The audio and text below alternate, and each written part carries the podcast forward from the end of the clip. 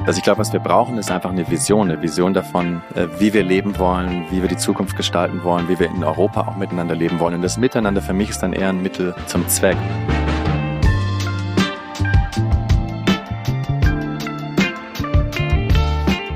Hallo und herzlich willkommen. Wie schön, dass du dabei bist bei beziehungsweise dem Podcast für mehr Beziehungsfähigkeit in der Arbeitswelt von heute und morgen. Wir sind Julia von Winterfeld und Stefanie Schissler. Also auf jeden Fall freuen wir uns auf unseren allerersten Gast und das ist Tim Leberecht. Tim ist ein scharfsinniger Vordenker für einen neuen Humanismus in der Wirtschaft, eine menschlichere Arbeitskultur und rennt bei uns damit auf offene Türen ein. Tim hat jahrelang in der Funktion als CMO in dem auf Erfolg getrimmten Silicon Valley gelebt und veröffentlichte 2050 sein erstes Buch Business Romantics, ein Bestsellerbuch über die Sehnsucht nach einem anderen menschlichen Wirtschaftsleben. Wie es dazu kam, wollen wir auf jeden Fall in diesem Gespräch ergründen. 2016 hast du die Business Romantic Society gegründet. Jetzt überlege ich gerade. 2017. 2017, hm, nicht? Vor fünf ja, Jahren. fünf Jahren, ja. Und du hast in Lissabon oder ihr habt in Lissabon dann ähm, ja, entsprechend die Türen zum House of Beautiful Business eröffnet ein Think Tank und eine Global Community, die in meinen Augen ein wirkliches Statement geworden ist, weltweit. Und vor zwei Jahren erschien auch dein zweites Buch, wo du gegen die Maxime des ewigen Gewinns in der Wirtschaft dich gestellt hast. Und auch zu diesen Thesen und was diese mit gelingenden Beziehungen im Arbeitskontext zu tun haben, wollen wir auf jeden Fall gemeinsam in diesem Gespräch erforschen. Also nochmals herzlich willkommen, Tim. Hallo. Wie schön, dass du hier bist. Hallo, freue mich sehr, hier zu sein. Dankeschön. Wir freuen uns sehr, dass du hier bist. Und heute sprechen wir mit dir, Tim, ähm, in dieser ersten Folge ganz grundlegend rund um das Thema Beziehung in der Arbeit. Was wir darunter verstehen, wie wir diese gelingen gestalten können und vor allem, was das für die Zukunft der Arbeit bedeuten kann.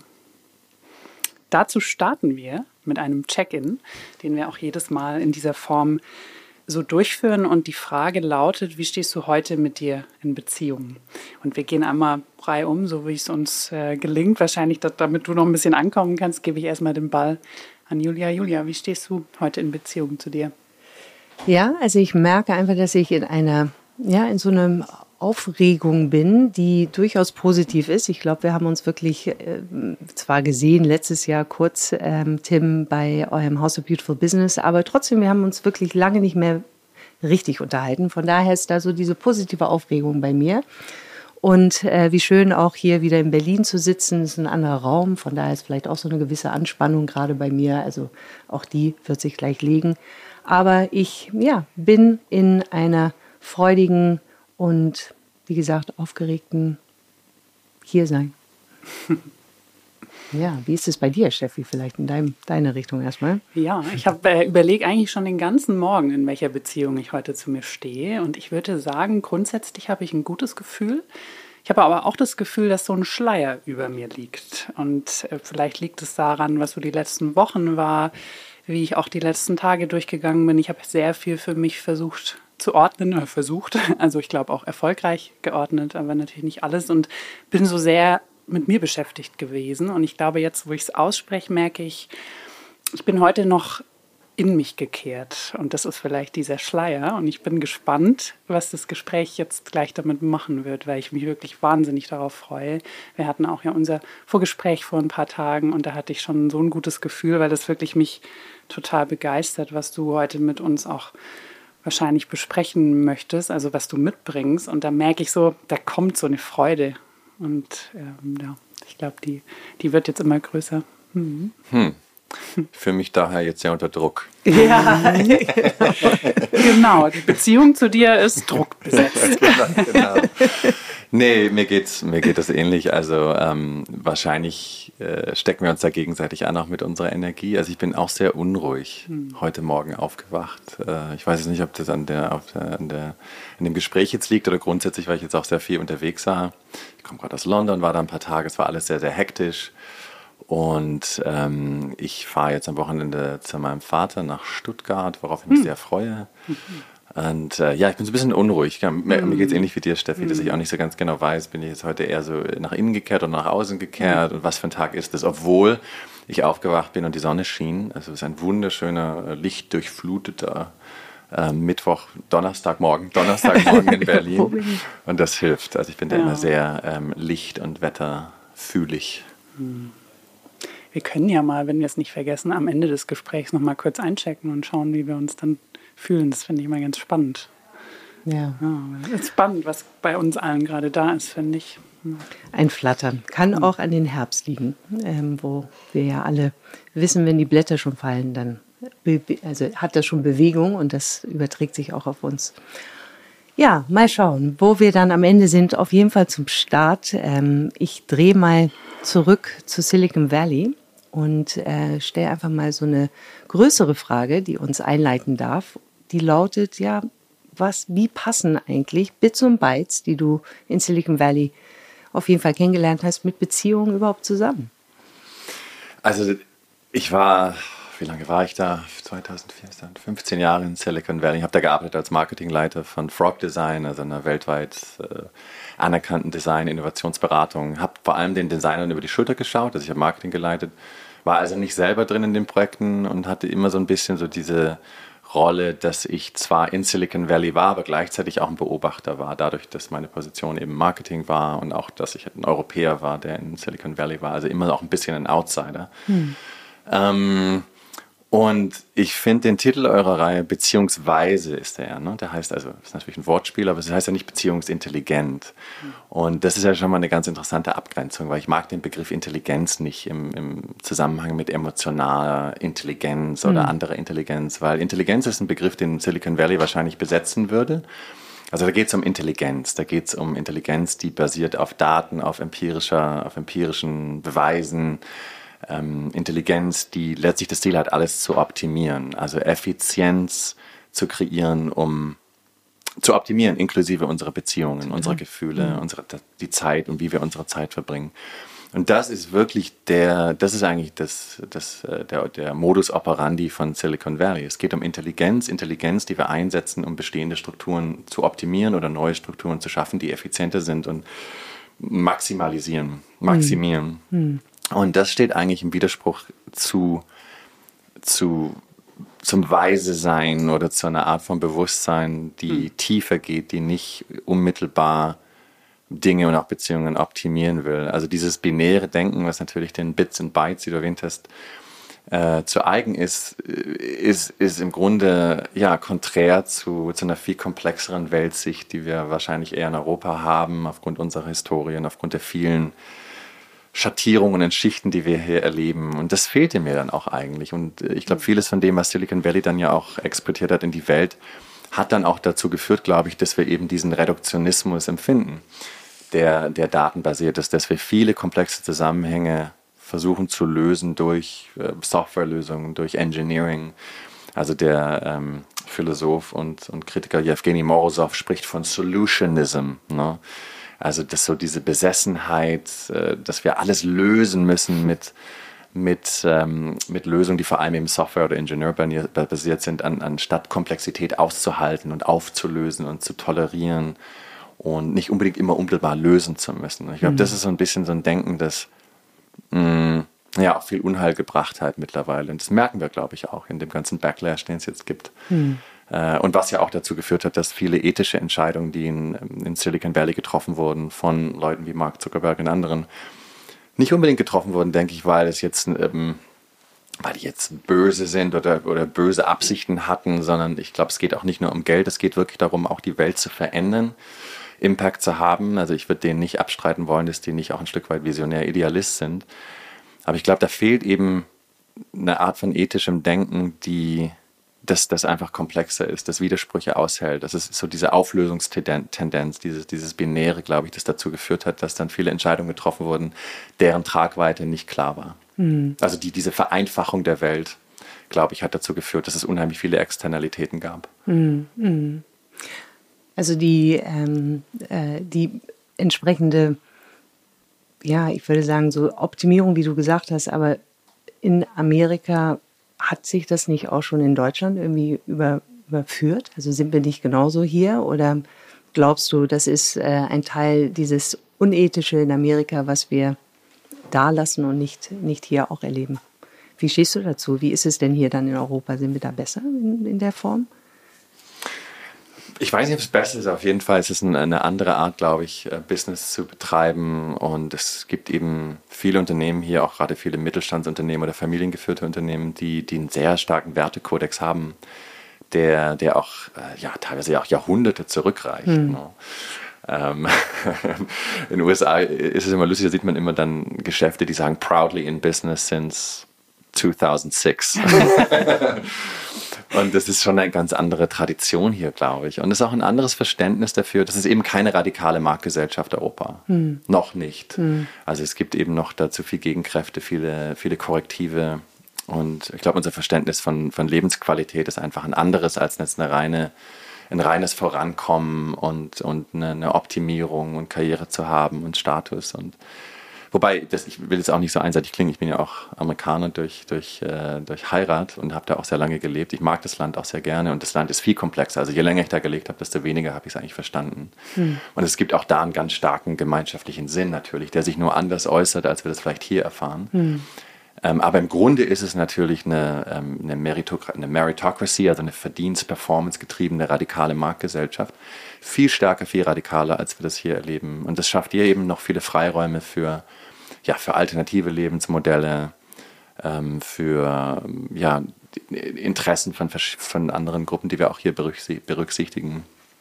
Also ich, ist, glaube ich, nicht ganz so schwarz und weiß. Mhm. Aber es ist eine ganz, ganz andere Kultur, glaube ich, in der wir hier operieren als die amerikanische. Mhm. Mhm. Ich denke auch gerade dran, vielleicht lohnt es sich auch mal in Blick zu nehmen, wie sich auch Beziehungsfähigkeit oder die Art und Weise, Beziehungen zu führen, unterscheidet. Weil, wie du gerade gesagt hast, die amerikanische Kultur fußt ja wirklich auf diesen Glauben, wenn ich mich nur genug anstrenge, dann kann ich alles erreichen. Und da geht in meinem Kopf so ab, führt das nicht zwangsläufig zu einem unheimlich hohen Konkurrenzverhältnis, weil wenn es nur darum geht, dass ich schneller und besser bin als andere, sodass es mir dann besser geht, was macht es denn mit dem Beziehungsgefüge? Siehst du da auch Unterschiede? Ja, also ich, ich meine, aus meiner eigenen Erfahrung kann ich berichten, dass äh, mir fiel das sehr schwer, Beziehungen äh, einzugehen, vor allem mit Amerikanern. Obwohl ich da wirklich sehr lange gelebt habe, habe ich, hab ich, äh, also ich konnte die Zahl meiner amerikanischen Freunde an einer Hand abzählen, echte mhm. Freundschaften, ne, die jetzt nicht arbeitsplatzbasiert waren oder die außerhalb der, der professionellen, des professionellen Feldes lagen. Ähm, es ist eine sehr, ja, es ist eine sehr starke Wettbewerbsgesellschaft. Äh, ist aber auch die deutsche auf eine hm. Art. Ist vielleicht einfach hm. ehrlicher und offenkundiger und etwas mhm. transparenter mhm. da äh, gelebt, als das hier der Fall ist. Aber natürlich sind wir hier auch in einer, in auch teilweise in einer sehr brutalen äh, Wettbewerbsgesellschaft, die eben noch abgedämpft äh, und, und, und abgefedert wird, natürlich durch ein viel stärkeres Sozialsystem. Ähm, ich glaube aber schon, ja, also was Beziehungen angeht, ich glaube, dass eben dadurch, dass das, dass das Leben außerhalb der Arbeit eine größere Rolle spielt und diese, das, äh, also die, das Verhältnis zwischen Arbeit und Freizeit hier etwas ja, ausgewogener ist, als das vielleicht in den USA ist, dass wir uns hier auch mehr Zeit gönnen für Beziehungen mhm. und auch uns auch darauf konzentrieren, gerade auch Freundschaften zu pflegen, äh, einen Tag mal zu verbringen mit, mit der Familie, mit, mit Freunden, hat hier, glaube ich, dann doch einen anderen Stellenwert als in den USA, wo ich zumindest in meinem, meiner Bubble erlebt habe, dass äh, man eigentlich das ganze Wochenende E-Mails checkt und dass man Sonntagabend dann auch schon wieder am Arbeiten ist und dass das auch gar nicht geht, eigentlich hm. nicht online zu sein. Hm. Und ich glaube, ja, da haben wir, glaube ich, einfach ein anderes Verständnis hier. Auch in der Arbeit? Auch in der Arbeit, ja. Ich glaube, dass wir hier, ähm, es gibt sicher mehr Zeit für Zwischentöne mhm. und ähm, vielleicht auch für soziale Anlässe, die dann, also die dann so eingewoben sind, mhm. eingebunden sind in den, in den Arbeitsalltag. Ähm, ja, also ich denke schon, es gibt hier mehr soziale also das soziale Element ist vielleicht etwas, ja. äh, wird etwas stärker betont oder ist etwas mehr in die Routinen eingebunden, als es in den USA ist. Aber es hängt auch wirklich ganz stark von der Industrie ab mhm. und ganz stark von den Firmen. Also es ist immer schwer, das so zu generalisieren. Das ist meine eigene Erfahrung, die ist wirklich sehr stark Silicon Valley basiert. Mhm. Also ich würde mhm. jetzt nicht die ganze amerikanische Wirtschaft äh, da kann ich wirklich nicht versprechen, sondern nur für ausgewählte Unternehmen im Tech-Bereich in Silicon Valley. Genau, wenn, wenn ich so meine, meine Erfahrung auch ähm, in New York, wo ich da gelebt habe und auch entsprechend in einem amerikanischen Unternehmen, da war ich einfach sehr beeindruckt, dass doch sehr stark Werte äh, nach vorne gespielt worden sind und wir uns tatsächlich oft über die Werte unterhalten haben. Und als ich mit dieser Firma noch in Deutschland war, dann wurden Werte sehr niedersch äh, also niedergestampft oder gar nicht so als relevant angesehen. Also insofern, wie du gerade sagtest, es, glaube ich, kommt sehr stark darauf an, mit welcher Unternehmung man gerade ähm, äh, zu tun hat, beziehungsweise wie der, ähm, ja, äh, wie überhaupt der Kontext gelebt werden möchte. Trotzdem bringt mich das zu der Frage, was macht denn eigentlich eine Beziehung im Arbeitskontext aus, dass sie auch gut, gelingend, treffend ähm, gelebt werden kann? In deinen Augen. Hm. Also, ich glaube, grundsätzlich ist es wichtig, Beziehungen eben nicht nur im Arbeitsumfeld zu sehen. Hm. Also, das ist auch was, was ich gelernt habe, als ich äh, Teams gemanagt habe, ist immer auch die Biografien zu sehen und die Menschen so zu behandeln, als ob sie im Grunde schon nicht mehr ähm, Teil meines Teams sind oder an dem Arbeitsplatz sind. Also wirklich darüber hinaus zu denken. Und dann manchmal auch zu sagen, wenn Leute gekündigt haben oder das einfach nicht mehr funktioniert hat oder es nicht mehr der richtige Ort für sie war, das auch dann auch willkommen zu heißen und zu unterstützen, zu sagen, ja, das ist der richtige Schritt. Äh, mhm. Also nicht nur die Interessen, ich glaube, als, als guter Manager verfolgt man nicht nur die Interessen der Unternehmung, sondern eben auch die Interessen der, des Teams oder der Angestellten, der Mitarbeiter. Und die gehen eben oft über den unmittelbaren äh, unternehmerischen Kontext hinaus. Man mhm. muss da wirklich in, in, in Laufbahn, in Karriere denken. Ähm, auch, auch wenn das oft im Konflikt steht mit den unternehmerischen oder den Interessen als Manager unbedingt. Also ich glaube, das ist das Erste. Ähm, das Zweite ist es, glaube ich, einfach genau zuzuhören und wirklich, ähm, ja, auch vielleicht verschiedene Management- oder verschiedene Beziehungsstile zu entwickeln. Also nicht einen, den man dann standardisiert und den man allen überstülpt und aufzwingt, sondern wirklich auf jeden einzelnen Menschen, so gut es geht natürlich im größeren, in größeren Unternehmen ist es schwieriger, aber auf jeden einzelnen Menschen und deren Individualität einzugehen. Ich glaube, Menschen wollen vor allem gehört werden, geliebt werden, gesehen werden in ihrer Individualität. Hm. Ich glaube, es gibt eigentlich nichts Wichtigeres. Mhm. und natürlich auch psychologische Sicherheit spüren. Es gibt ja die berühmte äh, ich glaube, das hieß Project Oxygen, äh, Studie von Google, die herausgefunden hat, dass ein oder das Hauptmerkmal von High Performing, also von, von wirklich sehr, sehr äh, ähm, erfolgreichen Teams ähm, psychologische Sicherheit ist. Und psychologische Sicherheit beruht natürlich auf Vertrauen. Es beruht auf der Tatsache oder auf der, dem Gefühl, dass man nicht bestraft wird, wenn man mal einen Fehler macht oder eine exzentrische Idee äußert, die außerhalb des Kanons des, des Zulässigen stattfindet. Und das sind natürlich alles Qualitäten, die man als Mitarbeiter, als Manager oder eben auch als Peer ähm, pflegen kann. Und äh, also das ist, glaube ich, wichtig, dass man wirklich zuhört, dass man auch also hinter die Fassade schaut und hinter das Image, das, das Mitarbeiter dann natürlich auch immer zur Arbeit bringen und im Sinne von psychologischer Sicherheit auch sogenannte negative Emotionen, sind ja eigentlich nicht negativ, sagen wir komplizierte Emotionen zulässt, also nicht diesem Optimismus Wahn verfällt und nicht eine Kultur pflegt, die, die eindimensional und monoton immer glücklich sein und, und positives Denken predigt und propagiert, sondern eben auch Raum schafft für Melancholie, für Zweifel, für Trauer, ähm, und Melancholie ist ja auch wirklich was sehr Schönes, weil das ist ja eine Trauer, die eigentlich keinen unmittelbaren Grund hat.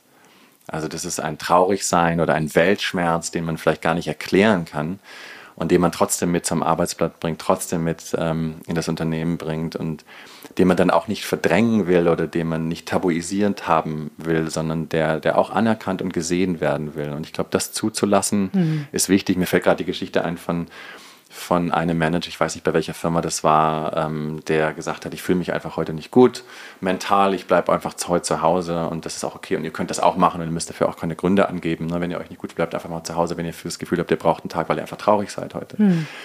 Und ich glaube, das sind so kleine Gesten und Verhaltensweisen, die wir setzen können, ob das ob wir Manager sind oder Mitarbeiter, die eine Kultur schaffen, wo emotionale Diversität, emotionale Vielfalt gewährleistet ist. Also eben nicht nur positive Emotionen, sogenannte positive, positive Emotionen, sondern auch sogenannte negative Emotionen.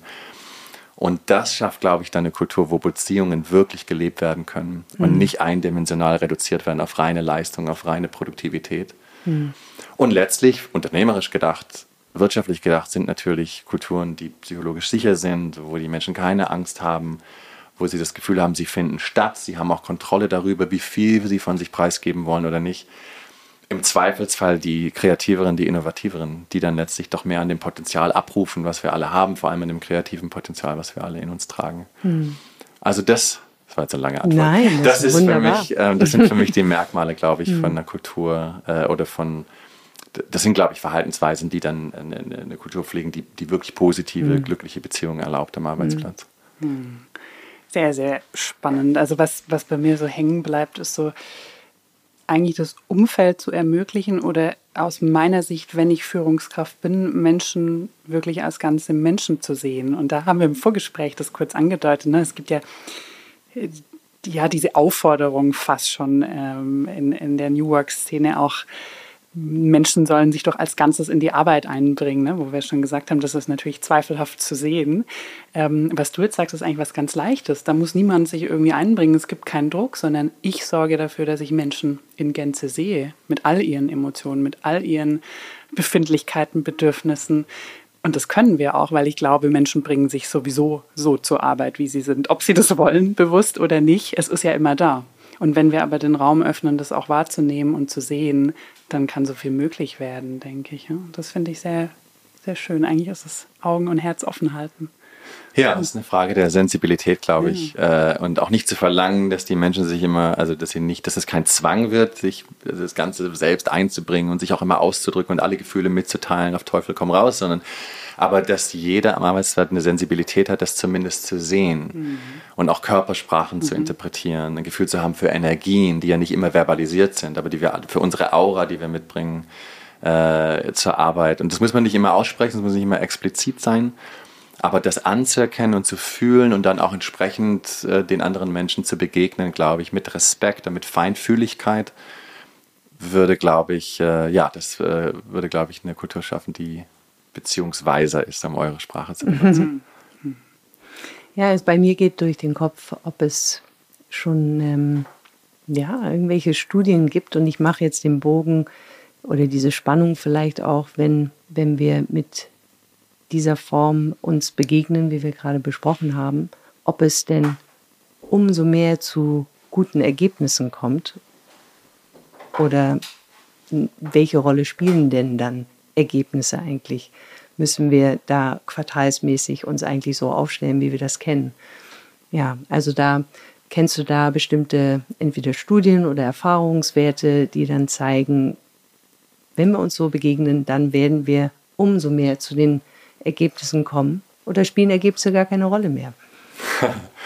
Also Ergebnisse spielen natürlich in unserem Wirtschaftssystem eine Rolle, klar.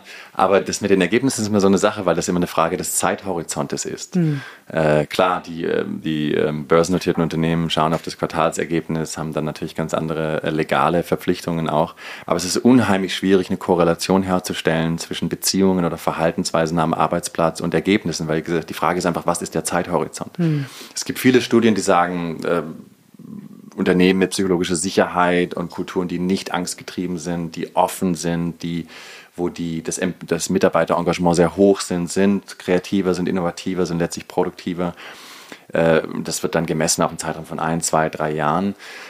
Aber es, es, gibt auch viele Investitionen, die wir vielleicht nicht mit einem unmittelbaren, mit einer unmittelbaren Rendite belegen können oder die wir quantifizieren können, die sich vielleicht auch erst in zehn Jahren auswirken, mhm. weil eine mhm. Kultur geschaffen ist und wenn Menschen tatsächlich zehn Jahre da bleiben oder Werte gelebt werden oder Initiativen gestartet werden, äh, die dann vielleicht in zehn Jahren tatsächlich zu eine Wirkung haben. Also das ist unheimlich schwer zu messen. Wir denken halt natürlich immer durch unsere eigenen äh, psychologischen ähm, Bias, das ist natürlich immer sehr kurzfristig. Mhm. Aber ich glaube, dass wir auch viele Sachen tun müssen, die uns vielleicht wirtschaftlich als unnötig, äh, die uns unnötig erscheinen oder die nicht unmittelbar zu rechtfertigen sind durch ein Return on Investment, die aber ganz langfristig eine Kultur schaffen, die das Unternehmen dann auch wirklich auf Jahre, Jahrzehnte hinaus positioniert, erfolgreich positioniert. Aber das ist eben unheimlich schwer zu quantifizieren und äh, mhm. wirtschaftlich äh, mit, den, mit den Instrumenten, die wir jetzt haben, nachzuweisen. Mhm. Mhm.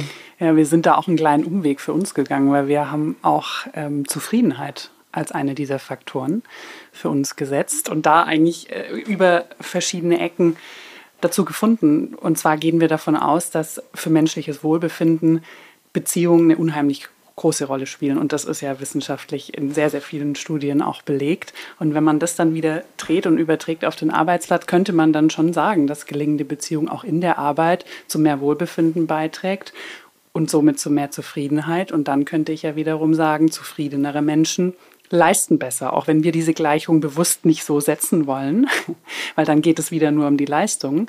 Aber da könnte vielleicht schon eine Gleichung entstehen. Oder was meinst du? Ja, also äh, es gibt viele Studien, die sagen, dass die Beziehung zu den Mitarbeitern, zu den Kollegen, Kolleginnen und zu dem Manager, glaube ich, unter anderem, das sind äh, nicht, ich glaube sogar der wichtigste Faktor ist für Zufriedenheit am Arbeitsplatz.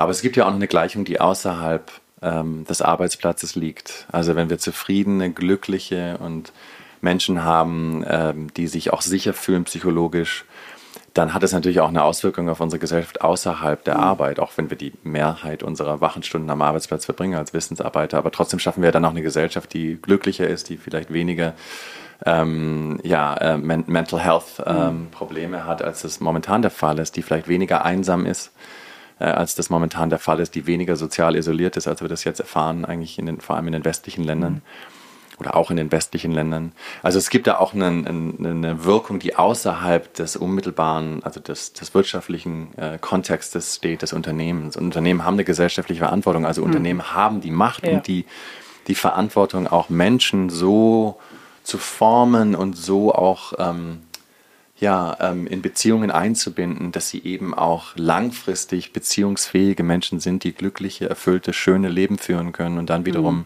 dazu beitragen, dass die Gesellschaften nicht polarisieren, nicht auseinanderbrechen, mhm. sondern ähm, genügend Ideen haben und Menschen, die auch Handlungsfähigkeit spüren, das in die, in die Tat umzusetzen. Also man muss das sozusagen aus dem reinen unternehmerischen Kontext rausnehmen und auch auf, die, auf das größere gesellschaftliche, die größere gesellschaftliche Ebene übertragen. Und dann ändern sich die Messinstrumente und die, die Metrics dann, glaube ich, ganz, ganz äh, gehörig. Mhm. Wie schön, dass du das auch so selbstverständlich tust, weil, also ich glaube auch und wir glauben, dass die Wirtschaft auch ein riesen Einflussfaktor für die Gesellschaft ist und das schon immer, ne? Und ich habe ganz persönlich aber auch das Gefühl, das wird immer mehr, weil Unternehmen, Organisationen und dazu gehören ja nicht nur klassische DAX-orientierte Unternehmen, sondern auch ähm, Vereine, ähm, gemeinnützige GmbHs, sämtliche Organisationsformen also eigentlich gibt es gar nicht so viel anderes, das uns als Gesellschaft, was Struktur angeht, ja auch trägt und prägt. Und das, äh, ja, das ist echt nicht zu unterschätzen. Wie würdest du denn, mir kommt so die Frage, wie würdest du denn State of the Nation of Beziehungen in der, unserer aktuellen Gesellschaft beschreiben? Und du darfst ja aussuchen, welche. Ah, okay, okay. Ja, also ich glaube grundsätzlich, es gibt eine Studie, die sagt in Amerika beispielsweise, dass, also es, ist, es sind immer sehr viele unterschiedliche Impulse, die man hört. Mhm. Deswegen fällt mir das sehr schwer, da in irgendeiner Weise ein kohärentes Urteil zu fällen. Also es gibt zum einen eine Studie, die vor einigen Jahren erschienen ist, die sagt, dass der Amerikaner, der Durchschnittsamerikaner nur zwei enge Freunde hat. Äh, dann gibt es ja dieses berühmte Buch von Robert Putnam, Bowling Alone. Das erschienen ist, glaube ich, äh, ich weiß gar nicht, in den 80er oder 90er Jahren, wenn ich mich nicht täusche das konstatiert hat, dass es eben einen Mangel gibt an Sozialkapital in den USA und dass äh, auch damals schon eigentlich eine Einsamkeitsepidemie herrschte und soziale Isolation und dass es sehr, sehr wenig, ähm, ja, sagen wir mal, ähm, segmentübergreifendes, klassenübergreifende Kollaboration gibt in den USA. Es ist gerade erschienen vor einer Woche eine Studie, die genau das Gegenteil besagt, die eigentlich sagt, dass das soziale Kapital, Kapital in den letzten Jahrzehnten in Amerika gestiegen ist, dass es eigentlich viel mehr Zusammenarbeit gibt als dass die Medien in den USA, die natürlich ein Interesse daran haben, Drama und Konflikt zu mhm. schaffen und Zwietracht zu sehen zwischen den, den liberalen und den eher konservativen Lagern, dass die Kollaboration eigentlich wirklich ähm, sektorenübergreifend, viel, ideologieübergreifend viel größer ist, als wir das wahrgenommen haben. Mhm. Es gibt auch eine Studie der Organisation More in Common, übrigens auch ein Partner des House of Beautiful Business, ist eine Non-Profit-Organisation mit dem Ziel, soziale, soziale ähm, ja, Spaltung zu verstehen und aufzulösen die untersucht hat, wie viel ähm, der Werte, die in dem, im Zentrum stehen der amerikanischen Gesellschaft, eigentlich von unterschiedlichsten Gesellschaftsgruppen geteilt werden und auch zu dem Schluss gekommen sind, da gibt es eine viel größere äh, Überlappung, als wir das durch diese ganzen Grabenkämpfe und diese Konflikte, die wir jetzt vor allem durch die Medien, glaube ich, auch erfahren, als wir das mutmaßen, als mhm. wir das äh, vermuten würden. Das ist nicht unbedingt die Realität, die ich so sehe, wenn ich selber in dem Land bin. Mhm. Also da gibt es sehr, sehr unterschiedliche ja, paradoxe im Grunde Blickweise. Und ähnlich fühle ich mich, glaube ich, auch mit Bezug auf Deutschland, dass ich denke, auf der anderen Seite, Deutschland ist immer noch eine sehr homogene Gesellschaft ähm, mit all den Vor- und Nachteilen, die das bringt. Also ich glaube, dass im Herzen der Gesellschaft der, der Wertekanon sehr, sehr stark ist und dass wir immer noch sehr stark geprägt sind von äh, judeo-christlichen, humanistischen Werten. Mhm. Ne? Glaube ich, im Zentrum der Gesellschaft steht. Das ist eine sehr eine, extrem stark gebildete Gesellschaft mit einem hohen Bildungsstand, die, glaube ich, ein Grundverständnis hat von dem, was fair ist ein Grundverständnis hat von dem, was, ähm, ja, was erlaubt ist, was legitim ist, ähm, ich glaube, das ist hier sehr ausgeprägt.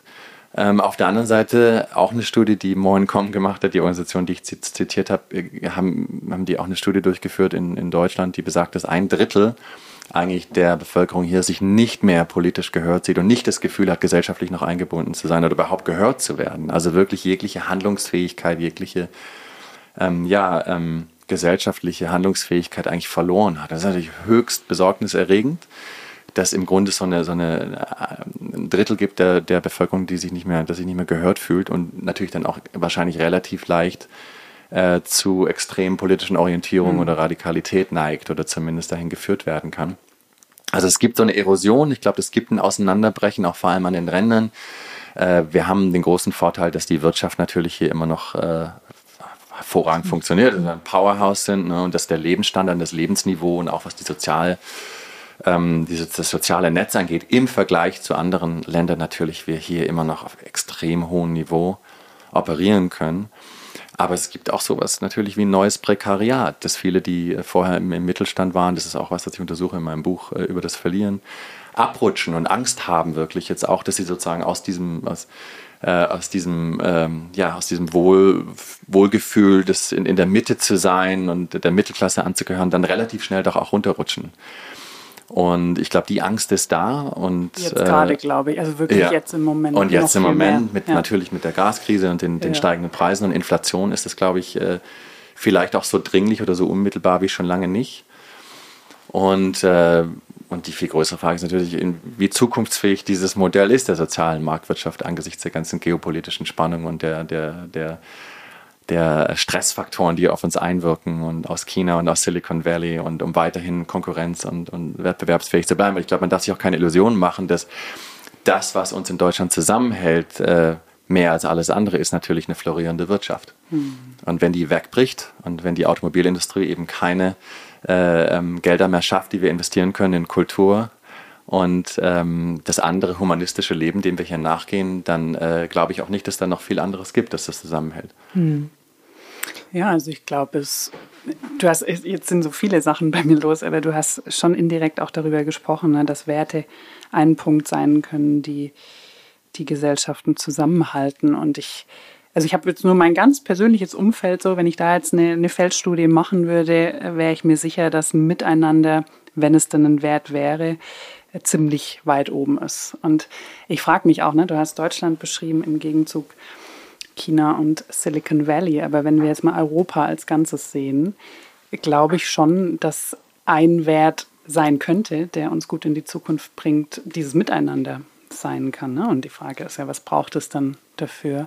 Ich weiß auch gar nicht, ob wir da, da jetzt reingehen, aber das, das beschäftigt mich gerade schon, weil ich glaube, da gibt es eine sehr gute Grundlage, diesen Wert. Ja, wobei ich beim Miteinander immer ich glaube, das wäre mir einfach ein bisschen zu schwammig. Mhm. Also ich glaube, nur das reine Miteinander, füreinander Dasein, glaube ich, ist, ist, ist dann für mich zumindest ist eher ein Produkt einer Vision oder einer, einer, eines Narrativs, das irgendwie ambitionierter ist. Also ich glaube, was wir brauchen, ist einfach eine Vision, eine Vision davon, mhm.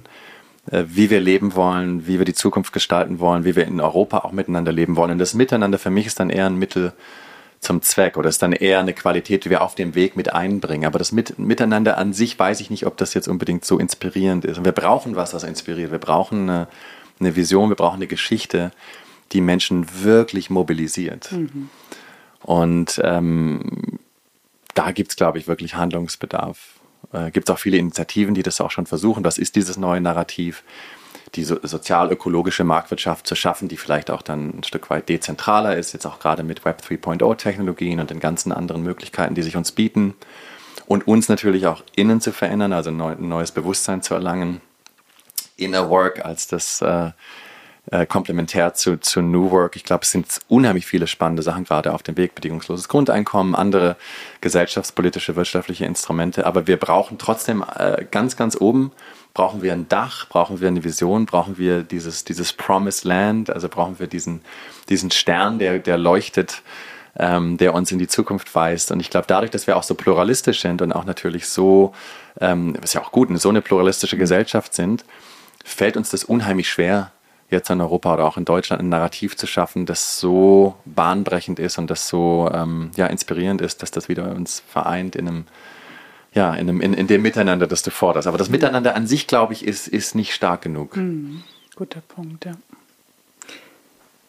Ich würde, äh, genau, ich würde bei der Vision mal kurz bleiben wollen und äh, dir einfach die Frage stellen, was wäre denn deine Vision? Also wenn wir wenn wir das jetzt schon spinnen dürfen, ähm, vielleicht ja, können wir ja deine Vision mal weiter verbreiten. Was wäre das denn? Wie, wie dürfte denn das ausschauen, wenn das schon eingefordert wird? Hm. Wirtschaftlich oder? Wirtschaftlich jetzt erstmal gesehen, genau. Hm. Puh, ja, da sieht man, wie schwer das ist, die eigene, die eigene Vision zu formulieren. Ich würde mir wünschen, einen Arbeitsplatz äh, oder eine Wirtschaft zu haben, die dieses äh, ja, diese, diese Ausrichtung auf das reine Menschliche, also dieses Human-Centered, überwindet eigentlich. Ich glaube, das ist mittlerweile passé. Also ich glaube, wir haben den Fehler gemacht, dass wir den Menschen jetzt in den Mittelpunkt gestellt haben, natürlich unseres Handelns, auch mit den besten Absichten. Wir aber jetzt auch erkannt haben, dass das nicht reicht, dass wir dadurch, dass wir den Menschen in den Mittelpunkt gestellt haben, natürlich auch viele Nebenwirkungen hatten und letztlich jetzt auch Raubbau betrieben haben an der Umwelt, ähm, auch viel äh, Raubbau betrieben haben an, an, unserer inneren, äh, an unserem inneren Wohlergehen. Mhm. Äh, ich glaube, wir brauchen eine, eine Wirtschaft, die sich mehr auf das Leben ausrichtet, das Leben alles, also alles Leben auf unserem Planeten. Mhm. Und es gibt Initiativen, ich habe das jetzt gerade gelesen, wie zum Beispiel die Zoe Economy. Also Zoe basiert auf dem griechischen Wort, also Zoe heißt Leben, mhm. mit dem Umlaut auf dem E. Mhm. Und das ist eine, eine, ein Organisationsmodell, das untersucht, wie schafft man eigentlich Interspecies, also äh, ähm, Unternehmen. Das heißt Unternehmen, die alle, alle Lebensweisen auf der Welt äh, betrachten, als, als Stakeholder betrachten, eben nicht nur den Menschen. Hm. Und es gibt verschiedene, verschiedene äh, Überlegungen jetzt auch in die Richtung, auch zum Beispiel Patagonias ähm, ähm, äh, Entscheidung äh, von dem Gründer jetzt auch einen Trust zu gründen und im Grunde die Kontrolle aufzugeben und die, die Umwelt zum einzigen äh, Share und Stakeholder zu machen oder zum mhm. Owner zu machen und das zum Purpose zu machen, aber auch radikal zu formalisieren, ist ja auch wirklich sehr, sehr wegweisend. Also das ist das eine, was ich mir wünschen würde, mhm. dass, es, dass mhm. wir von einem Human-Centered zu einem Life-Centered im Grunde uns bewegen. Das zweite ist, dass wir ähm, dass wir Arbeit nicht nur als Produktivität sehen und dass wir langfristiger denken, und dass wir Arbeit als ein Instrument sehen zur Sinnstiftung mm, und dass wir, dass wir es zulassen, viele andere Disziplinen mit einzubringen hm. und deren Wert, also insbesondere natürlich auch Bildung und Lehrer und äh, dass wir die, die Bildung wieder ähm, so fördern, dass sie eben nicht nur das Ziel hat der, der äh, Wettbewerbsfähigkeit und der Anstellungsfähigkeit, sondern dass wir wieder ja, machen wir natürlich auch, aber dass wir das stärker wieder in den Vordergrund stellen, dass wir eine sentimentale Erziehung wirklich anbieten, mhm. die uns Leben schätzen lässt, die uns beziehungsfähig macht, die uns Zwischentöne schätzen lässt, die uns die Künste und die Geisteswissenschaften äh, wieder stärker äh, in den Mittelpunkt rückt und die uns das erlaubt, auch dann Sinn zu finden und Identität zu haben und Selbstbewusstsein zu, äh, zu entfalten und Handlungsfähigkeit, wenn wir nicht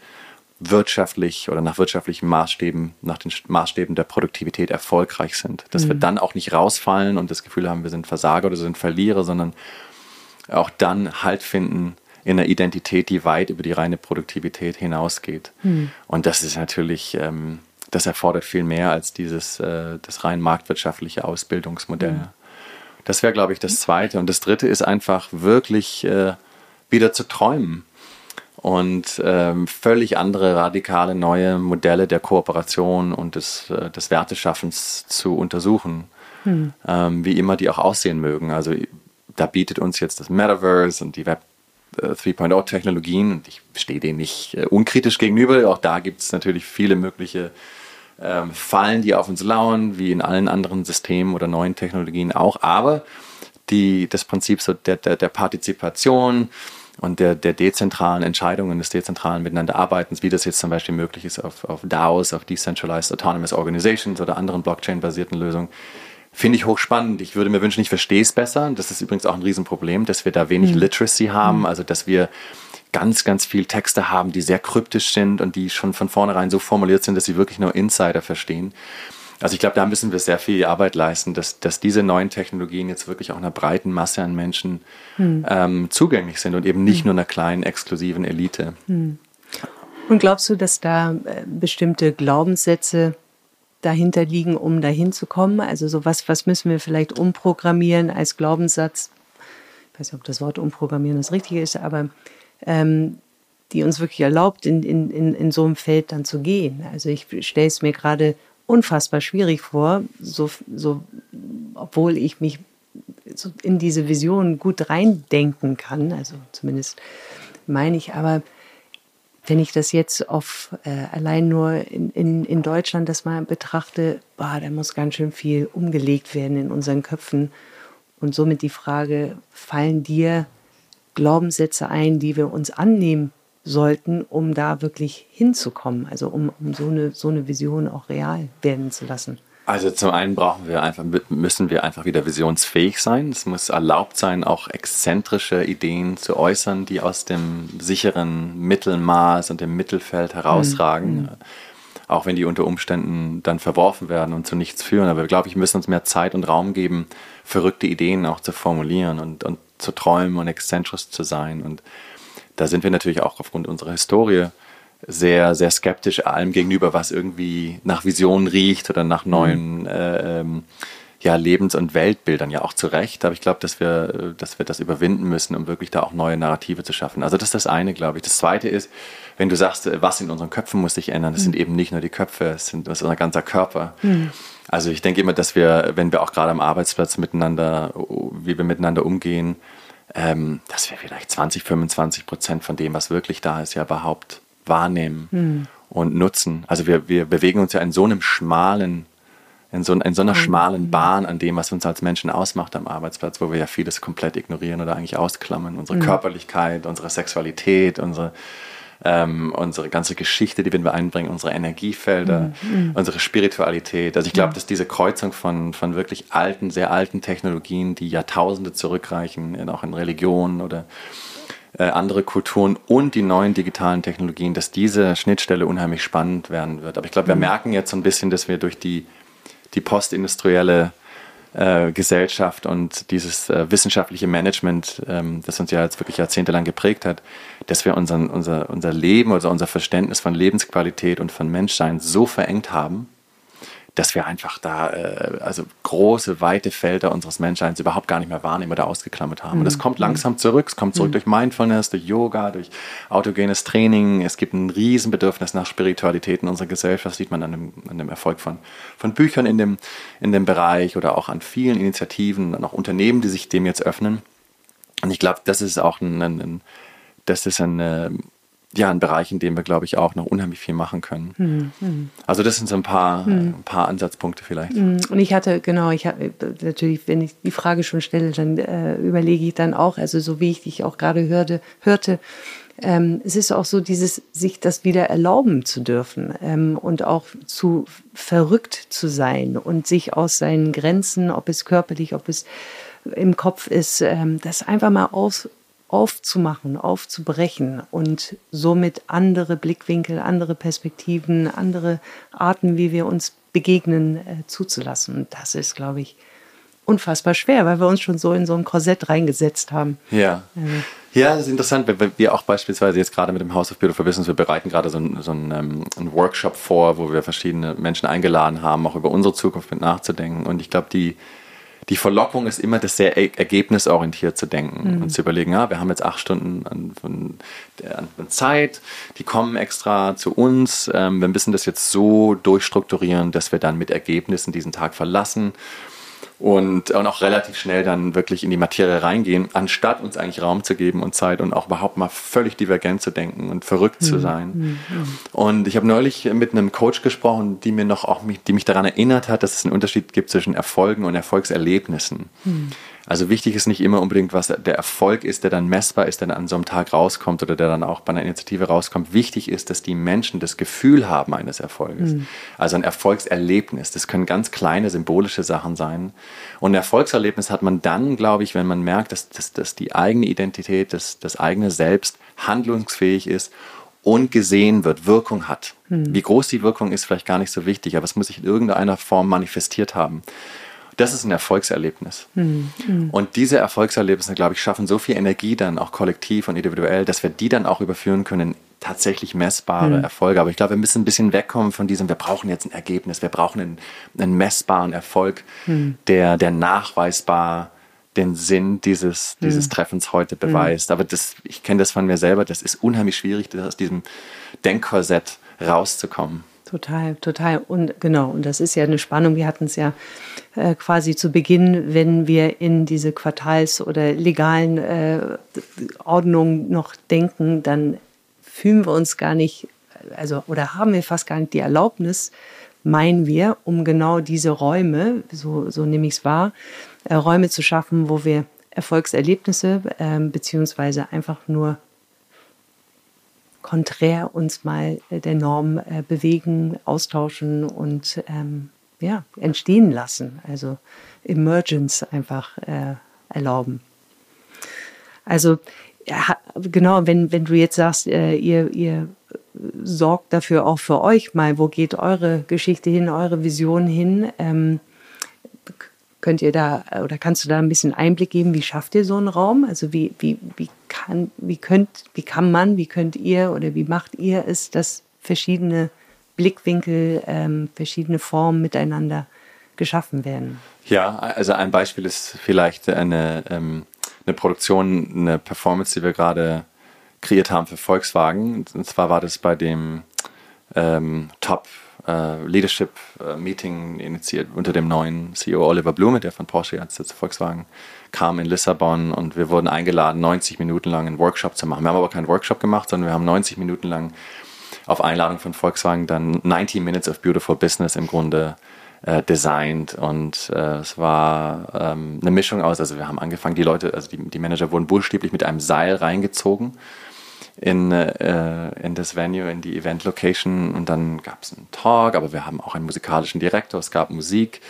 Ähm, wir haben dann sehr viel mit Film und mit Tanz und mit Bewegung auch gespielt. Äh, wir haben dann eine, ja, eine, eine Ideation-Übung gemacht, im Grunde, die will ich jetzt nicht verraten, wie wir die aufgelöst mhm. haben, aber anders als erwartet. Ähm, also wir spielen mhm. so, wir haben wirklich eine Dramaturgie mhm. geschaffen und im mhm. Grunde so ein bisschen immersives Corporate Theater geschaffen ähm, basierend auf unserer Einsicht, dass wir glauben, dass was wirklich Menschen verändert, ist, sind einfach emotionale, kollektive mhm. Erlebnisse. Mhm. Das sind nicht die, die Daten und die Fakten und mhm. die Zahlen, die ich in 20 PowerPoint-Slides präsentiert habe am Anfang, sondern es ist alles, was danach kam, mhm. ähm, was das dann im Grunde erlebbar gemacht hat. Mhm. Musik, Tanz, Bewegung, ähm, Körperlichkeit. Mhm. Äh, und ich glaube, dass das, dass das den Teilnehmern unter die Haut ging. Und dass das dann auch Raum schafft, glaube ich, mhm. eben nicht nur jetzt an Whiteboard zu stehen und zu überlegen, okay, das sind jetzt die drei Punkte, die wir machen müssen und wer ist der Smarteste im, Raum, im mhm. Raum sondern einfach auch zuzulassen, ja, auch, auch ähm, einfach Stille zuzulassen. Das ist übrigens auch ein anderes, eine andere Initiative, die wir gestartet haben, dass wir Silent Dinners machen, also schweigsame Dinner, wo Führungskräfte oder im Grunde Mitarbeiter von Unternehmen oder auch außerhalb von Unternehmen einfach anderthalb Stunden lang schweigsam essen und äh, das ist unheimlich toll, weil äh, wir in dem Schweigen dann eine Bedeutung finden, die wir bei typischen Networking-Dinners so nicht erfahren würden. Weil wir benutzen Sprache im, in der Wirtschaft ja sehr oft, um anzugreifen, also um, um aggressiv zu sein, um mhm. uns selber zu behaupten mhm. oder um uns zu verteidigen, wenn wir angegriffen werden oder es um einen Wettbewerb der Ideen oder der, der Projekte geht. Mhm. Und in dem Schweigen eliminieren wir beides. Wir können einfach nur sein. Ähm, und ich glaube, dass viele Konflikte der Welt gelöst werden würden, wenn die Konfliktparteien einfach zwei Stunden schweigsam miteinander verbringen würden. Also die Zärtlichkeit, die sich da äußert und dieses Gefühl, dass man vielleicht eins ist, wenn man die Sprache auch einfach mal eliminiert, mhm. die Rhetorik rauslässt, äh, ist unheimlich äh, powerful. Und, mhm. und, also das sind Sachen, die wir, die wir machen, um dann zumindest andere Räume aufzumachen. Es ist schwierig, die aufrechtzuerhalten, weil natürlich sofort dann wieder so dieses, dieser Duktus eintritt und so, ja, okay, was machen wir jetzt damit? Und ja, es war jetzt ganz toll, aber jetzt müssen wir doch, jetzt müssen wir die Ärmel hochkrempeln, jetzt müssen wir was machen. Das ist schwierig, das sozusagen auszuhalten über einen längeren Zeitraum hinweg. Mhm. Aber ähm, wir mit dem House of Beautiful Business sehen unsere Rolle auch darin, da relativ radikal auch ranzugehen und sozusagen die Flagge da zu hissen und auch darauf zu bestehen, dass wir die Räume schaffen und auch erweitern und mhm. eben nicht uns selber so unter Druck setzen, dass wir dann immer alles gleich operationalisieren müssen. Mhm. Ja, sehr spannend, weil ich auch gerade denke parallel, ne, Du sagst, danach wird man direkt wieder eingesogen in den anderen Alltag, wo ich denke, warum ist es eigentlich so ein anderer Alltag? Ne? Also wenn wir gar nicht sagen würden, wir machen das jetzt extra, damit ihr da mal rauskommt, sondern wenn wir es schaffen würden, das nach und nach wirklich in das Sein zu integrieren. Und das finde ich so spannend, dass alles, was du jetzt beschrieben hast, einfach sein, Stille, Energie, das sind alles wirklich ja Dinge, die das Menschsein beschreiben und die das Menschsein auch so schön machen, die diese ganze Lebendigkeit, die wir haben, beschreibt. Und für mich steht das im krassen Widerspruch zu dem, was du eingehend gesagt hast mit Intelligenz, Technologie, Effizienz. Also wie passt das denn zusammen? Das frage ich mich. Und du hast jetzt aber schon angefangen, so zu sprechen. Ne? Woraus können wir denn lernen? Was braucht es denn? Und vielleicht nutzen wir noch ein bisschen Zeit, um uns damit aufzuhalten, wie wir denn in Richtung dieser Vision auch kommen und was eigentlich jetzt schon Gutes passiert. Das mag ich ganz gerne, so diesen Blick, nicht nur, was muss ich alles verändern und was muss ich neu machen und welche Blocker muss ich reinsetzen, sondern was ist es denn, was wir eh schon tun? Was gelingt uns denn schon in dieser Hinsicht? Also wir müssen wirklich raus aus dem Kopf ähm, und aus diesem rationalen Denken und wirklich tiefer in uns gehen und wieder in die, in die Erde gehen und unsere Körper gehen. Also vielleicht kann man das einfach so zusammenfassen. Wir sind einfach sehr, wir leben einfach ganz, ganz oben, einfach nur oberhalb sozusagen der Augenbrauen. Und es ist schön, sich das mal so zu visualisieren, weil man dann auch erkennt, was eigentlich an ungenutztem Potenzial alles da ist. Es gibt unheimlich viele Initiativen in der, in der Richtung. Also die, ich habe ja schon erwähnt, die So Economy-Initiative. Mhm die Purpose Foundation auch in Berlin, die eben die Idee hat, dass es Purpose Trust gibt, dass es Unternehmensmodelle gibt, wo die im Grunde der Purpose tatsächlich, also wo sich das Unternehmen nur dem Purpose verschreibt, aber es kein Exit mehr gibt in dem Sinne, dass jetzt äh, Shareholdern dient. Also es ist ein sich fortschreibender Purpose im Grunde, der über die Individu Individuen hinausgeht. Ist übrigens auch ein sehr metaphysisches Element und das ist jetzt auch ein, ein, ein Thema, das mich sehr, sehr interessiert, wie wir es schaffen können, wieder eine metaphysische Gesellschaft zu werden, die Spiritualität zulässt und das Metaphysische zulässt, also größere Zusammenhänge zu denken, ohne dass wir das sozusagen als lächerlich äh, ähm, degradieren sofort. Es gibt die Inner Work Initiative, die von einem Schweden gegründet wurde, als ähm, ja, als im Grunde als ein eine parallele Initiative zu den United Nations äh, SDGs, den Sustainable Development Goals, die eben sagt, wir müssen eigentlich selber innerhalb unsere eigenen Kapazitäten erst fördern und entwickeln, damit wir überhaupt diese United Nations Sustainable Development Goals schaffen können. Also auch da der, der Blick nach innen. Ähm, es gibt ähm, äh, die Sovereign Nature Initiative, die der Natur wieder Rechte zuspricht und sagt, eigentlich äh, müssen wir die Natur behandeln als ein, als ein, als ein Shareholder sogar. Es gibt sogar ähm, in der Zoe Economy beispielsweise ist die Natur repräsentiert durch eine, einen Spokesperson, einen Speaker of Nature, der dann sozusagen in den Boards mit drin sitzt. Also das wird dann auch formalisiert. Es gibt auch in Neuseeland oder in anderen Ländern jetzt Flüsse und, und Bäume und Wälder, die legale Rechte haben und als Shareholder, als Stakeholder dann auftreten können. Also es passiert unheimlich viel. Ich sehe auch in Unternehmen, mit denen wir arbeiten, zum Beispiel der, der Versicherungskonzern Ageas, der dann ähm, also Schweigen eingebaut hat in Manager-Meeting, wo sich Manager einfach 15 Minuten lang nur anschauen, wie das Marina Abramovic gemacht hat in ihrer mhm. mhm. Performance The Artist ja. is Present, einfach um, um ja.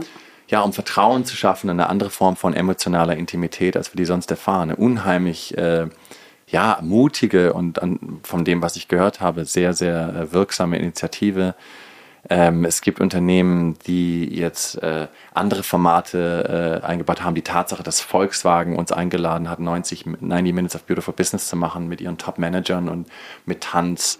Äh, wir wissen auch, dass die Harvard Business Schule beispielsweise äh, die ersten zwei Tage von neuen äh, CEO-Seminaren, also Seminare für neue CEOs von großen Firmen, damit verbringt, über, über Self-Care zu reden, mhm. also das eigene Bewusstsein, die eigene Gesundheit, das eigene Wohlergehen, regenerative Leadership. Themen, die vielleicht vor fünf Jahren noch völlig tabu gewesen wären. Ja. Also Empathie mit uns selber zu haben als Führungskraft, uns selber zu verstehen, die größeren Zusammenhänge zu verstehen, in unsere Körper zu gehen, Das sind alles Dinge, glaube ich, die wir so langsam erkennen. Und äh, ich sehe gerade dieses Buch von Thomas äh, Björkmann hier liegen, von dem unsere Mikrofone stehen, dass wir hier zufällig kommen. Ja. The World We Create, der, ich habe nur gerade den Klappentext gelesen, der, glaube ich, auch Ähnliches sagt, dass wir ja. ein neues Bewusstsein brauchen und dass wir jetzt im Grunde an einem Moment sind, wie immer, an, an wenn wir wirklich ja, in dunklen Zeiten leben. Mhm. Das ist ja ein schwieriges glaub, Jahrhundert, glaube ich, das wir gerade haben, wo vieles zusammenbricht, wo viele Systeme, viele Paradigmen, an die wir geglaubt haben, viele Geschichten einfach äh, zusammenbrechen und wir brauchen, wir müssen eine neue Welt schaffen. Ja. Und da müssen wir bei uns selbst beginnen. Wir müssen Fantasie haben, Mut haben, Visionen haben und äh, ein, ein letztlich, glaube ich, auf eine, es sind immer Chancen, auf eine höhere Bewusstseinsstufe mhm. zu klettern. Aber es gibt unheimlich viele kleine Initiativen oder große Initiativen, die wir gerade, die man, glaube ich, verorten kann. Ja. Und ich bin mir nicht ganz sicher, ob man die alle miteinander verbinden muss und ob wir da noch was Größeres drüber packen müssen oder ob einfach auch diese Pluralität und diese Polyphonie an verschiedenen Initiativen und auch der Wettbewerb zwischen denen viel effektiver ist und dann letztlich doch so, irgendwann so viel kritische Masse erreicht, dass das zu einer Revolution wird oder zumindest eine Evolution, die ganz, die ganz grundlegend eigentlich unsere Gesellschaften und Wirtschaften verändern wird. Aber es ist unheimlich viel im Umbruch gerade. Ja, das ist auch so spannend, wie du so richtig ähm, sprudelst gerade auch und auch ja, du weißt unheimlich viel und bekommst natürlich unheimlich viel mit. Und ich glaube, das ist so wertvoll. Und auch Maya Göpel hat jetzt ja ein neues Buch veröffentlicht im September. Das heißt, wir können auch anders. Und sie macht eigentlich das Gleiche. Sie sagt, wir sind jetzt an einem Tipping Point und was wir brauchen ist der Glaube daran, dass wir auch eine neue Welt uns schaffen können. Und sie hat eigentlich ganz viele Initiativen, die es schon gibt, die schon da sind, die Menschen einfach so machen. Und ich sage einfach so, die werden nicht von irgendjemandem gefragt, sondern es ist der eigene innere Antrieb der Menschen dazu befähigt und es ist der Glaube, wir können auch anders. Und das Gleiche hast du eigentlich gerade gemacht. Das ist so spannend. Und du hast aber auch gesagt, es fängt immer bei uns selbst an. Und ich habe so gemerkt, ich hatte schon vor ein paar Momenten schon die Frage, was machst du eigentlich wirklich für dich selbst, um dorthin zu kommen? Und du bist ja schon fast da in dieser Zukunft. Nee, gar nicht. Also ich, ich bin eigentlich immer noch sehr in meinem Kopf. Noch? Genau, ähm, sitzt er da. Ich bin ja, glaube ich, eher in der Rolle des Beobachters, als dass ah. ich jetzt Protagonist bin. Also wir versuchen natürlich mit dem House of Beautiful Business einen Raum zu schaffen und eine Community zu schaffen, wo diese Ideen erprobt werden können. Da gibt es im Grunde eine Bühne dafür oder eine Community und eine Plattform, wo wir versuchen, Gehör zu schaffen für diese Ideen und dann auch Verbindungen herzustellen. So sehen wir unsere Rolle als Kurator eigentlich. Ähm, und ich selber, äh, ja, also ich merke natürlich, ich, ich merke das nicht nur an mir selber, sondern auch an vielen Freunden, dass äh, gerade auch diese, also das, sagen wir mal, der Zusammenbruch und die Krise, ähm, ich habe vergessen, was das heißt, Krise. Ich glaube, Entscheidung. Genau, Krise kommt aus dem, heißt eigentlich Entscheidung. Äh, also eine Krise ist immer ein Moment der Entscheidung, eigentlich die, der eine, ein Moment, der eine Entscheidung äh, zwingt, wenn ich mich nicht täusche.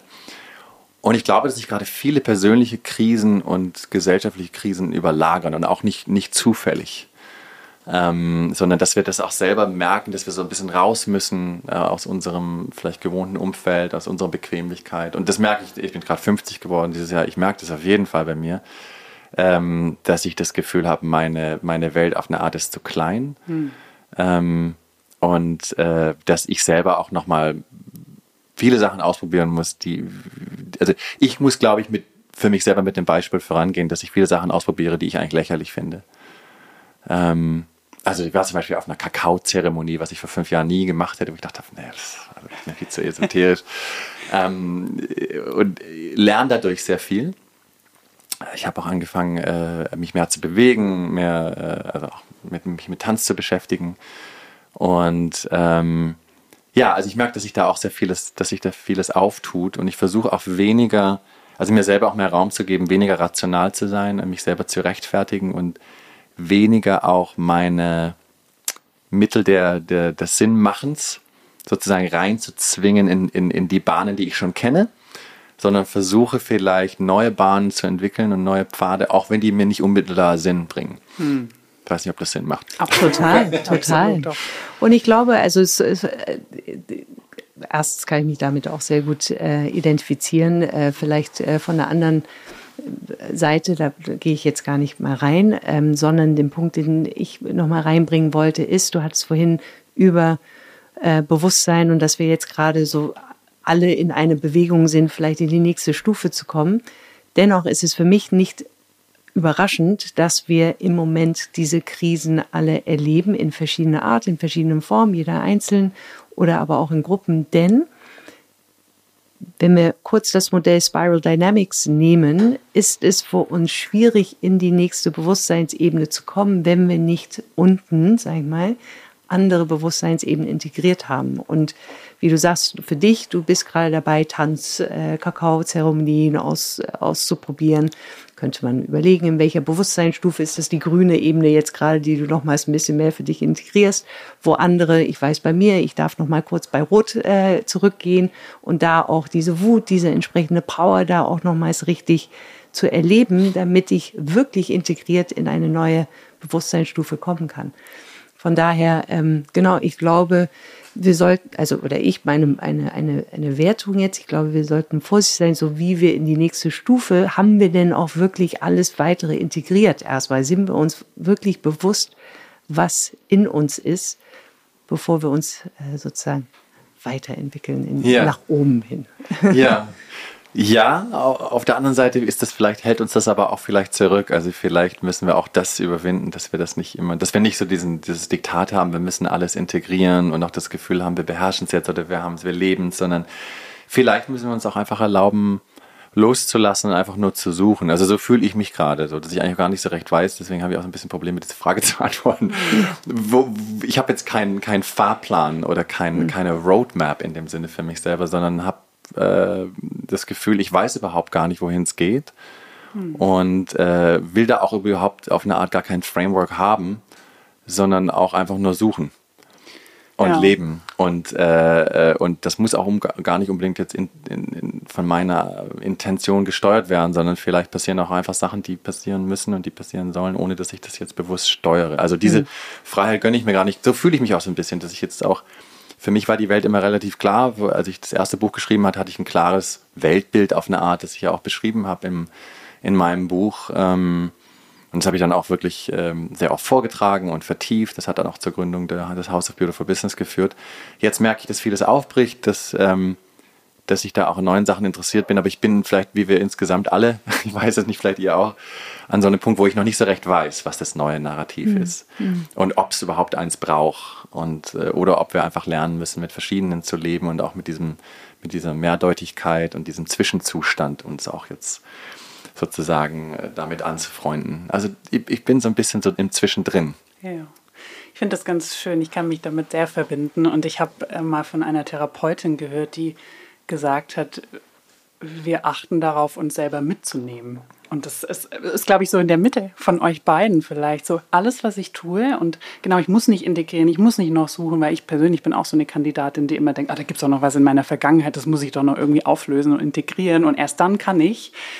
Und sich selber aber immer mitzunehmen, ist was anderes, weil das heißt, ich kann offen sein, ich kann neue Wege gehen, ich kann mich wahrnehmen, aber ich habe mich dabei mit allem, was ich bisher erlebt habe und allem, was mich ausmacht und jeglicher Art von Emotionen. Und, und das fand ich so schön für mich. Das, das gibt auch so eine gewisse Sicherheit von egal, wo ich hingehe, ich habe mich dabei und es verhindert eben auch, dass ich mich übergehe. Und ich glaube, das war auch ein bisschen dein Punkt, Julia, ne? dass wir nicht zu so schnell ähm, und uns dabei vergessen. Mhm. Ne? Also auf jeden Fall schöner, schöner ausgedrückt, aber kann ich äh, auf jeden Fall mitgehen, wie du es beschrieben hast. Ja, ich glaube, in der Tat so einfach mit allem, was wir sind, das zu, zu erkennen, zu sehen, zu, zu verstehen, nicht zu bewerten, nicht irgendwas dann wieder gut machen, sondern tatsächlich einfach nur anzuerkennen äh, und dann mit dem wo wir vielleicht bei so einer so eine Runde dann sind, weil ähm, äh, im Sinne von uns ganz zu zeigen mhm. ähm, und da wirklich in, äh, ja was gerade dann da ist, äh, vielleicht bietet uns das an, äh, wieder zurückzukommen zu dem, wie wir begonnen haben. Ja. Auf jeden Fall. Wirklich, ja. Ja, und du hast ja auch viel von Spiritualität gesprochen und deswegen nutzen wir jetzt mal das Universum. Und zwar haben wir ein Abschiedsritual. und du darfst ja einmal hier einen Glückskeks greifen. Und dieser Glückskeks, der wird jetzt mit deiner Hilfe Sinn machen aus diesem Gespräch? Also was ist damit jetzt die, die Erkenntnis für dich heute? Hm, okay, also ich mache das auf, den Glückskeks. Und vor allem sehr gekonnt. Ja, ich wollte gerade sagen, genau. Du hast es auch geschafft. Lesen, bevor ich den Keks esse. Jetzt habe ich nur das Problem, dass ich meine Brille nicht aufhabe und das ist so klein geschrieben. Ich, ich hole ganz kurz Ja. die Brille. Moment. Ja. Genau. So, wir sind hier live übrigens, wer es noch nicht gemerkt hat. genau. Aber die Brille kommt aus einem blauen, braunen Brillenetui. Sehr schönes Ritual. Okay, Brille ist auf. Oh, ist das klein. Ist das auf Englisch oder? Es gibt Deutsch. Beides, Ah, ja, ganz okay. beides. Ja. Also, die Kunst ist, einmal mehr aufzustehen, als man umgeworfen wird. Mhm. so, das, soll ich dazu was sagen? Ja. Das behagt mir gar nicht. Vielleicht die englische Oh, Version. Ist, ja, die englische Version. Äh, the, was, Moment, Manchmal sind die ein bisschen anders. Das ist die holländische, die lese ich jetzt nicht. die ist ah, auch gut. A special skill is standing up more often than you fall. Interessant. A special skill, weil die Kunst ist, klingt ein bisschen absoluter. Ne? Ähm, also mit dem Deutschen habe ich so ein bisschen Probleme, weil das ist mir wieder, das ist mir zu binär, das ist mir zu sehr in, in Erfolg und Misserfolg gedacht. Einmal mehr aufstehen, als man umgeworfen wird, dann ist man erfolgreich, dann hat man letztlich gewonnen. Plus eins.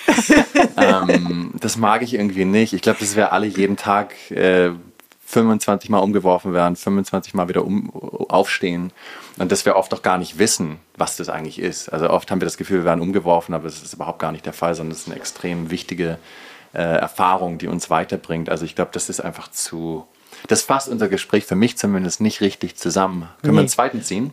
Wir machen mal einen zweiten, weil dann können wir auch das essen. genau. Okay. Wir ziehen jetzt so lang, bis es passt. So macht man das Genau. mit den Glückskeksen. Genau. You tell me what I want. genau. Wir müssen den Keks finden, der zu unserem Ja, Glück genau. passt. ah. Moment. Das ist a Ke- winner. Das finde ich gut. Keine Angst, Komma. Sie sind zurzeit unangreifbar. Aber nur zur Zeit. Ja. Aber das finde ich schon schöner, weil das spricht direkt äh, zu uns. Keine Angst, Sie sind zurzeit unangreifbar. Ähm, finde ich gut. Das bedeutet ja auch nicht, dass wir, dass wir immer unangreifbar sein müssen, sondern keine Angst. Zurzeit sind wir unangreifbar, aber selbst wenn wir angreifbar sind, ist das auch nicht schlimm. So lese ich das zumindest. Ähm, das finde ich gut. Kein, Ja. Keine Angst ist gut. Keine Angst ist gut, ganz genau. Also mit diesen Worten, keine Angst. Danke, Tim, dass du heute bei uns warst, dass wir dieses Gespräch führen konnten und äh, ja, einfach durch die Welt von gelingenden Beziehungen im Arbeitskontext äh, mit dir gehen konnten und sehr viele tolle Eindrücke einsammeln durften. Vielen, vielen Dank. Danke. Reflection. Ja, was äh, nehmen wir mit aus diesem Gespräch? Dieses erste, erste Gespräch, unser allererster Podcast-Gast. Und äh, es wirkt noch nach, Ja, oder? was für ein Gespräch. Also wirklich, es waren, ich habe gerade schon gesagt, ich habe den Zettel, auf den wir nie blicken, auf dem äh, unsere Struktur und die Fragen steht, der ist jetzt voller Notizen. Dafür hat er dann seinen Zweck gefunden. Ähm, aber es, war, es waren viele, viele gute Dinge und auch so viele Stationen und Großdenken, Kleindenken, persönlich, generell die Erfahrungen der Arbeit, da war so viel drin, dass ich gerade auch noch mal ein bisschen denke, oh, Gibt es eine Sache, die Essenz? dich gepackt hat? Also ohne das zusammenfassen zu wollen, eine Essenz, aber vielleicht so eine, ein Aspekt, der jetzt gerade nachklingt. Heißt ja nicht, dass da noch weitere viel, viele Aspekte waren. Ich kann ja mal reingehen. Oder wolltest du gerade ansetzen? Ja, ja, also ich blicke gerade so auf meinen Zettel und er hatte ja ähm, dann auch angefangen, über die Vision zu sprechen und was da die Bestandteile davon sind. Und da gab es ja drei. Und das erste war so dieses Human-Centered to Life-Centered. Und da habe ich bei mir schon gemerkt, so, hm, nee, das ist aber doch gut, dass es Human-Centered ist. ich komme ja auch aus dem Design und da ist Human-Centered immer super. Ähm, und das will ich nach wie vor. Und da dachte ich, naja, er hat das ja, er hat das ja nicht verneint, sondern eigentlich dann integriert, weil Life centered oder so lebenszentriert, wie er es gesagt hat, das schließt ja das Menschsein mit ein. Und das war wirklich, wo ich gedacht habe, ja, das ist ganzheitlicher gedacht. Und das passt auch zu unseren jetzigen Krisen, in denen wir sind, dass wir einfach, wir können nicht mehr nur nach uns gucken, wir sollten aber auch uns nicht ausklammern. Und deswegen fand ich das wirklich bewegend. Und wie, wie schaffen wir eine Arbeit und damit auch Wirtschaft, die wirklich das ganze Leben auf diesem Planeten und vielleicht sogar darüber hinaus mit in den Blick nimmt. Und wie schaffen wir das auch so runterzubrechen, dass es wirklich in unserem täglichen Tun auch Platz hat? Und da kommt dann so dieser Punkt von ihm auch zu sagen, ja, wir müssen uns diese Räume nehmen und wir müssen uns erlauben, Mensch zu sein mit allem, was dazugehört, weil ich glaube, wenn wir uns erlauben, Mensch zu sein, dann sind wir automatisch lebendig. Und Lebendigkeit ist ja das, was dieses Leben auch auszeichnet. Und dann nehmen wir auch wahr, dass wir mit allem verbunden sind. Und ich glaube, dann ist es so eine logische Folge daraus. Und deswegen ist es so für mich, ja, diese Räume zu schaffen, wo wir wirklich Mensch sein können, sodass dann Leben auch wieder Platz hat. Hm. Hat für mich jetzt Sinn gemacht, auch wenn ich gesprochen und gedacht habe gleichzeitig, wie so oft. ja. Ja, nein, auf jeden Fall. Ich habe das äh, äh, nachvollziehen können, was du sagst und äh, greife mir auch das Wort Lebendigkeit, was für mich eine große, äh, ein, ein, ein, eine große Bedeutung hat im Sinne von, es ist ein Wort, was mir sehr nah ist und äh, mir ein großer, äh, ein Anliegen ist, dass wir alle in unsere Lebendigkeit kommen, weil ich auch wirklich glaube, dass wir nicht oft diese ganze Lebendigkeit in uns annehmen wollen oder überhaupt ins Leben tragen. Und das, äh, genau, das wäre das, was mich äh, in diesem Gespräch ähm, berührt hatte. Es waren viele Aspekte, aber dieser eine Aspekt, was ich äh, mir, uns, allen wünsche, ist körperlich, geistig, emotional, spirituell vorhanden zu sein. Mhm. Und ich habe es im Nachgang zu dem Gespräch gesagt, allein nur wie wir sitzen, auch in diesem Podcast, äh, darf sehr viel mehr Lebendigkeit bei mir zumindest, weil dann komme ich auch viel mehr in meine eigene Kraft, als wenn ich so, ähm, sag ich mal, sehr brav sitze und äh, mich so zusammenhalte. Und das, äh, da habe ich einfach nochmals gespürt, boah, ich, äh, ich weiß, also für mich eine, eine Essenzbeschreibung ist fließende Energie. Und wenn ich nicht in diesem Fluss bin und damit auch in dem Körper mich in den Ausdruck bringen kann, dann bin ich auf Halbflamme. Mhm. Ähm, und das, äh, genau, das hat mich nochmals erinnert, ähm, wie sehr wir mehr sind als nur, was der Kopf denkt. Mhm. Total schön. Und dazu fällt mir doch noch dieser Punkt ein von ihm am Anfang, auch Menschen so zu sehen. Und das heißt ja auch, dass wir nicht nur selber diese ganzen Ebenen uns erlauben, sondern auch, dass wir unser Gegenüber so wahrnehmen. Mehr als das, was die Person sagt in dem Moment und mehr als das, was die Person auch mit in den Raum bringt. Ne? Also es gibt ja immer mehr mhm. und das auch mit wahrzunehmen. Und das sind dann wahrscheinlich auch so kleine Gesten wie jetzt bei Tim, ähm, das Mikro auf ein Buch zu stellen, damit er besser sitzt.